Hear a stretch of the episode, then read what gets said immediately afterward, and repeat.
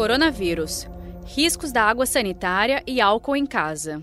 Qual é o perigo disso, doutora, na sua experiência de, de médica intensivista, desses produtos químicos que a gente tem falado tanto aqui? Água sanitária para higienizar a casa, é, álcool líquido voltando, álcool em gel. Qual é o risco que esses objetos, que essas substâncias trazem para a nossa vida no dia a dia? É um risco muito grande de queimadura, acidente e de levar pacientes em estados graves para UTI, inclusive crianças.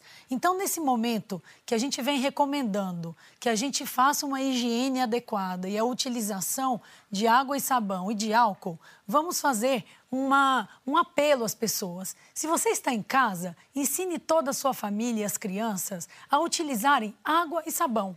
Não deixe álcool perto de criança, álcool perto de fogão, ah, de fogo, de isqueiro, de fósforo. São cuidados básicos e mínimos, mas que podem evitar tragédias. Uma criança queimada na UTI, com 70% de superfície queimada, 80%, no momento deste ainda. Então, em casa, água e sabão.